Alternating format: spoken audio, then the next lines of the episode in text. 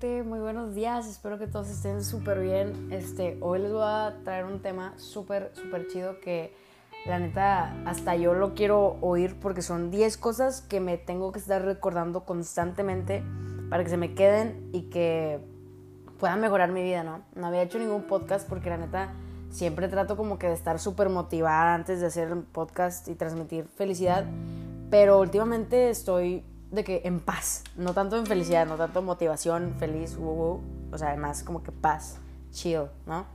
Pero bueno, este, espero que también les pueda transmitir esa paz que siento a través de, pues, mi voz, ¿no? Y bueno, sin más que decir, vamos a empezar con el primer punto que es no te quejes de tu vida y hablar de tu vida como la que quieres y no como la que es. O sea, no, puedo, no me voy a estar yo quejando con nadie, jamás me van a ver quejándome de mi vida, porque sé que lo que estoy diciendo lo voy a volver realidad. O sea, es el principio básico de la ley de la atracción. Entonces, sí, quiero que, o sea, sepan que literalmente todo lo que pienses, el universo te va a decir sí. Si dices estoy fea, estoy tal, estoy no sé qué, el universo te dice que sí y te vas a convertir en la persona de la que estás hablando. Entonces empieza a hablar de tu vida como la vida que quieres.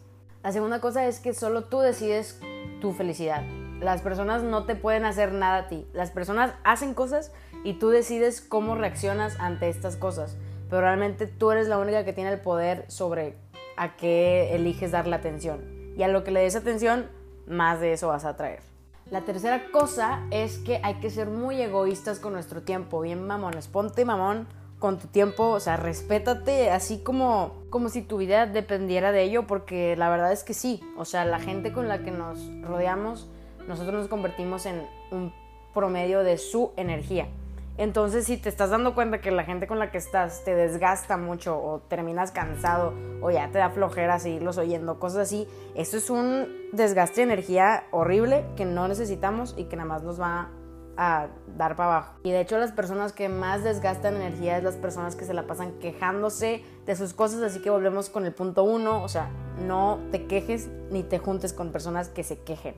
Luego el cuarto punto eh, también se relaciona más o menos con esto, pero tantito diferente, que es alejarme de malas noticias, alejarme de malas canciones con letras tristes o programas sobre problemas, las noticias sobre toda la corrupción y cosas feas que están pasando en el mundo, porque todo lo que vemos y oímos se transmite a nosotros eh, por medio de energía.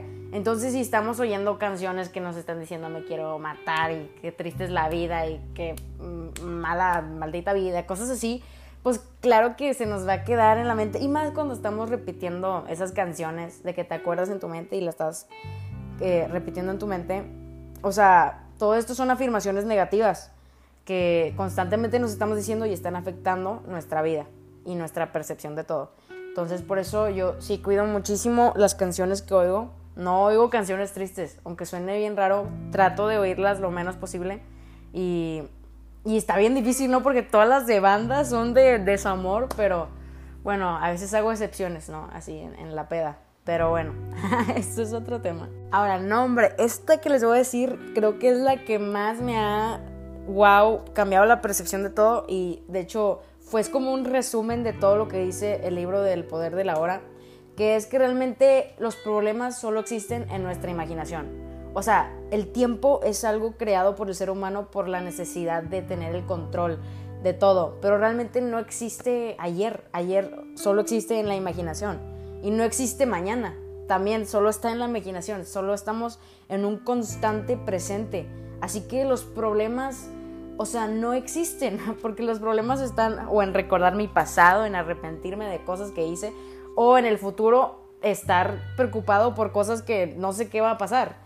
¿Sabes? Pero ahorita en el presente realmente no existe ningún problema. Entonces, una vez que te das cuenta que el tiempo es algo súper imaginario, este, que inventó el ser humano, todos los problemas se desaparecen y la paz se vuelve, o sea, obligatoria literalmente. Yo creo que por eso es la razón por la que más he estado en paz últimamente, porque literalmente acabo de acabar ese libro.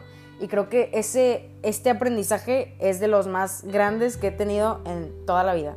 Ahora vamos con el punto número 6, que tiene algo relacionado con este pasado, aunque se contradice un poquillo, pero haz de cuenta que dice que las, el arrepentimiento es señal de crecimiento. Entonces, tu yo del pasado no podía actuar diferente de lo que actuó porque no tenía la conciencia que tienes tú hoy. Entonces, el arrepentimiento que sientes significa que ya creciste. Así que, bravo por eso, ¿no? Ese es el punto de cometer errores, aprender. Oh, no, hombre, este punto número 7 tiene una teoría súper chida que ahorita les voy a contar. Este, pero es escuchar tu intuición. O sea, todo el tiempo realmente sentimos, o sea, la intuición se siente hasta física, ¿sabes? O sea, físicamente tenemos sensaciones al tomar decisiones. Y de hecho existe una teoría de que cada vez que nos arrepentimos de algo que hicimos en el pasado, le mandamos como que una señal a ese yo del pasado que es esa intuición, ese sentimiento que se siente medio incómodo o se siente como que no sé si estoy haciendo esta decisión bien o lo que sea, es tu yo del futuro arrepintiéndose de esa decisión que estás a punto de tomar. Pero bueno, esa es una teoría que literalmente no, esa sí no está confirmada, pero me gusta pensar que es verdad. Porque sí se siente la intuición muy físicamente. O sea, yo creo que antes de que tomes una decisión importante, es, es importante que te tomes un momento para pensar en esa decisión y en lo que siente tu cuerpo al pensar en ti tomando esa decisión. Porque es la manera más fácil de como conectar con esa intuición que tenemos que tener. Espero que no los haya revuelto mucho con eso que acabo de decir, pero pues sí. Luego vamos con el número 8. Esta también me ayuda mucho a entender y a ser empática con muchísimo, o sea, yo ya no me he enojado, o sea, no me acuerdo de la última vez que me enojé con una persona porque pienso de esta manera. O sea, todos somos uno mismo con diferentes experiencias. Yo no me puedo enojar contigo porque sé que si yo hubiera vivido lo que tú has vivido y lo que tú has experimentado, hubiera actuado de la manera en la que tú actuaste, ¿no? Porque probablemente siento que eso es lo correcto. Y si tú hubieras vivido lo que yo he vivido, mis experiencias, actuarías como yo, ¿no? Entonces, realmente todos somos una misma conciencia con diferentes vivencias que nos llevan a actuar diferente. Pero por esta razón como que puedo entender mejor las decisiones de todos. Luego esta, la número 9, también es muy importante, que es, está bien no siempre estar bien. De los, de los sentimientos de dolor o de tristeza o de este tipo de cosas donde estamos abajo, es de donde más aprendemos y pues cuando estás abajo lo único que queda es subir, ¿no?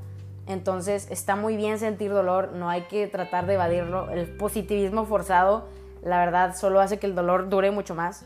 Entonces, cada vez que te sientas mal, la verdad, la única respuesta para salir de eso es aceptar que te sientes mal, ver, ok, me siento mal por tal y tal, y, poquito a poco vas a ir aprendiendo cómo salir de ahí y vas a salir como una mejor persona de la que eras antes. Entonces, esto también es súper, súper importante.